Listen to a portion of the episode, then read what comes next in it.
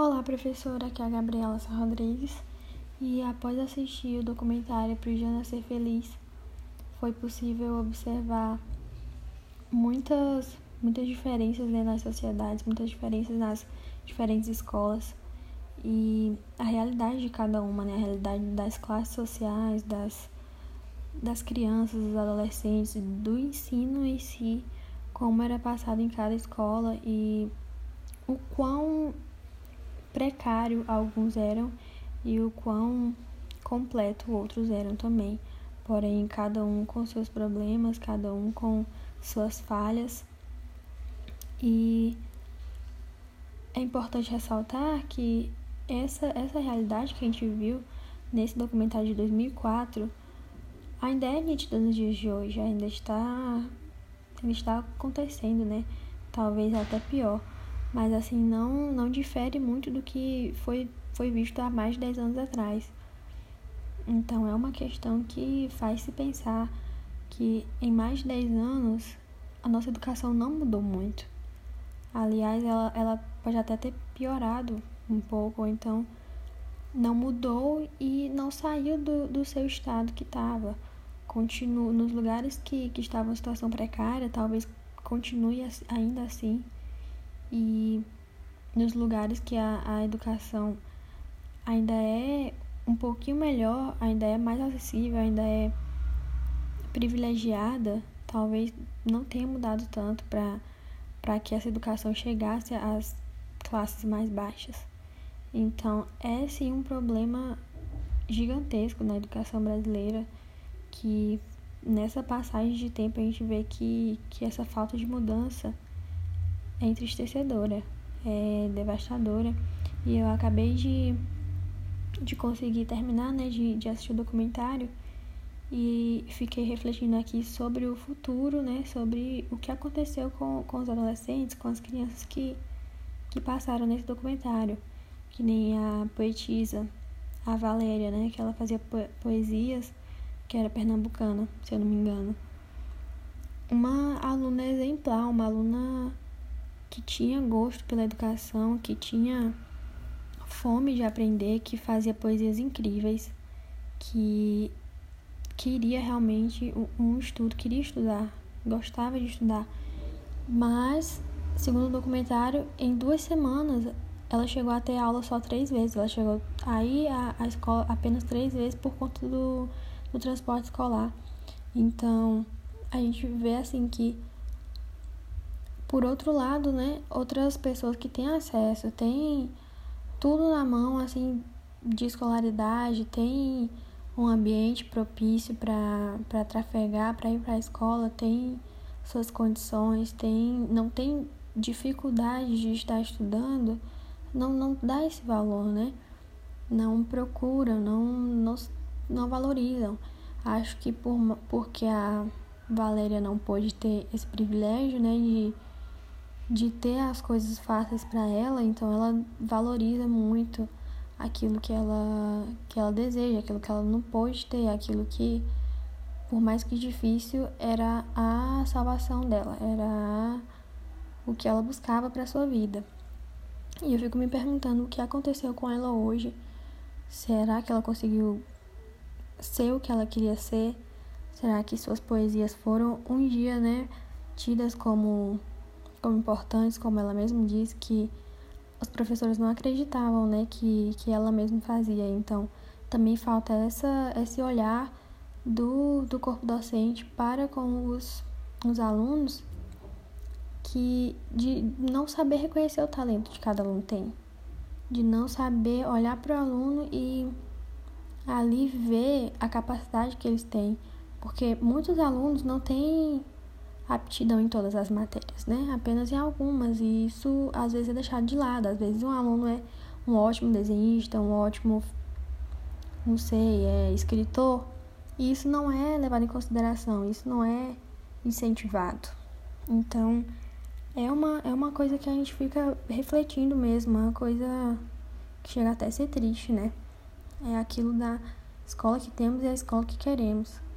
Porque na, na, segunda parte do documentário, na escola do, do, Rio de Janeiro, se eu não me engano, era no Rio de Janeiro, que havia professores que nunca, nunca, nunca tinham dado aula. Eles não, não levavam a sério o seu ofício, não já tinham perdido né, o significado da profissão, já tinham desistido, já tinham sido desmotivados pelos próprios alunos, né? Não encontraram mais motivação e apenas deixaram de ir, apenas botaram substitutos e, e deixaram os substitutos trabalhando por eles. E assim, a gente vê que é preciso professores preparados para cada realidade. A gente sabe que nunca uma escola vai ser igual a outra, um aluno vai ser igual ao outro, cada realidade vai ser igual a outra, tudo é diferente. Então, é, é necessário uma formação de professores que sejam capacitados para entender a realidade de cada um. Que nem teve uma parte do documentário que uma, uma menina falou que depois de um comentário de uma professora que ela parou de pensar no suicídio porque a professora aconselhou ela e ajudou ela, né? E a gente vê o comprometimento da, da professora com o aluno. E já na outra parte do documentário a gente vê o total descaso do, dos professores. Então, esse contraste de, de um professor super preocupado, super envolvido, até como teve uma professora que citou que é até inevitável ficar um pouco louco né, com a situação. A professora disse que fazia terapia e tudo, e que era inevitável não, não ficar não ficar triste, não, não se envolver com os casos do, dos, dos alunos, né? Até porque eles estão ali todos os dias, então eles sem querer se conseguem se envolver e isso é ruim e isso é bom, né?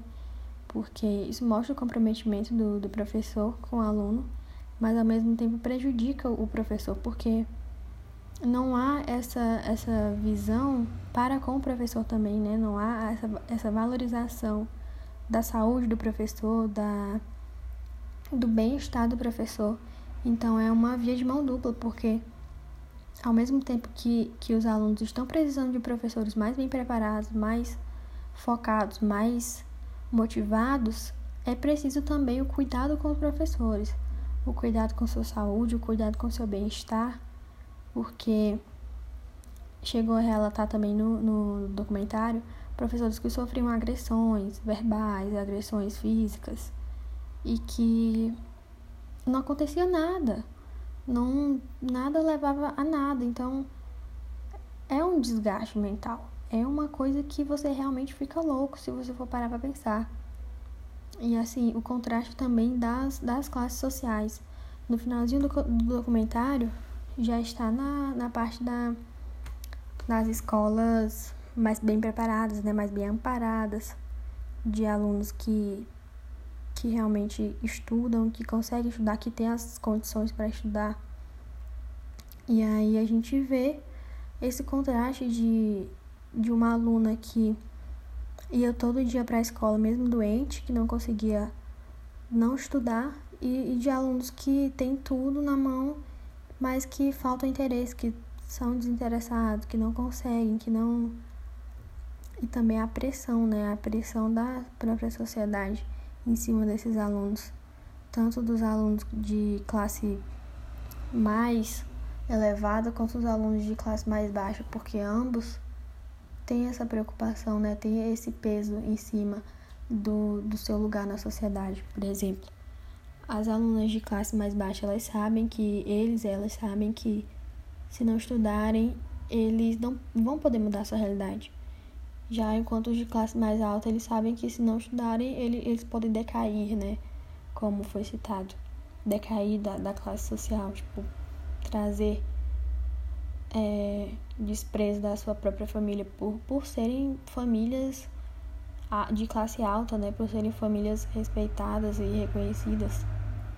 Então, há muito esse contraste de, de alunos muito interessados e alunos pouquíssimos interessados, professores que se comprometeram com, com o ofício, professores que não queriam nem saber e da, das escolas, das escolas preparadas, das escolas não preparadas.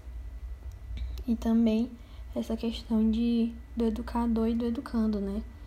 Que assim, em algumas partes houve houve uma relação bonita, houve uma relação de troca entre o professor e o aluno. Poucas, eu vi poucas poucos casos disso no documentário, mas que quando eu vi eu fiquei, não, é isso que que tinha que ser, é assim que, que deveria ser. Essa troca, né? Essa troca de experiências, esse respeito, esse, essa valorização, tanto do educando quanto do educador. E assim, falta, né, o falta as verbas, faltam os incentivos, faltam o amparo para todos o para para todas as escolas, para todos os professores, para todos os alunos. E assim, até na, nas escolas que são bem preparadas, que são que têm uma condição real, os alunos, muitos alunos não, não se sentem bem, né? Não se sentem preparados, não se sentem seguros para conquistar o que eles querem. Então, é complicado. É, é assim, é o retrato da sociedade, mas que vai continuar sendo retratado por alguns anos, porque foi é um documentário de 10 anos atrás e o que aconteceu nele ainda está acontecendo atualmente. Ainda está ainda está acontecendo os descasos na, na educação brasileira, ainda está acontecendo a evasão de alunos, está acontecendo a falta de transporte público para alunos irem estudar, está acontecendo a falta de, de motivação de alunos e de professores, tudo isso é um problema real ainda, é um problema atual. Então, ao meu ver, esse documentário poderia muito bem ser um documentário dos dias de hoje, por mostrar realmente, né, o que o que passa em cada escola, nas escolas diferentes e, e que não é muito difícil, não é muito diferente, na verdade. Não é muito diferente do que acontece hoje em dia.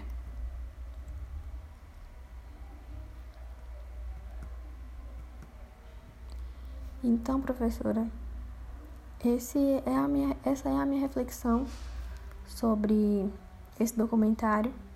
Eu achei que esse documentário refletiu muito né, no, nos problemas que a gente estudou nessa disciplina, tanto quanto os problemas de infraestrutura, os problemas sociais, quanto nos problemas da própria estrutura da educação no Brasil, da própria, do próprio corpo docente.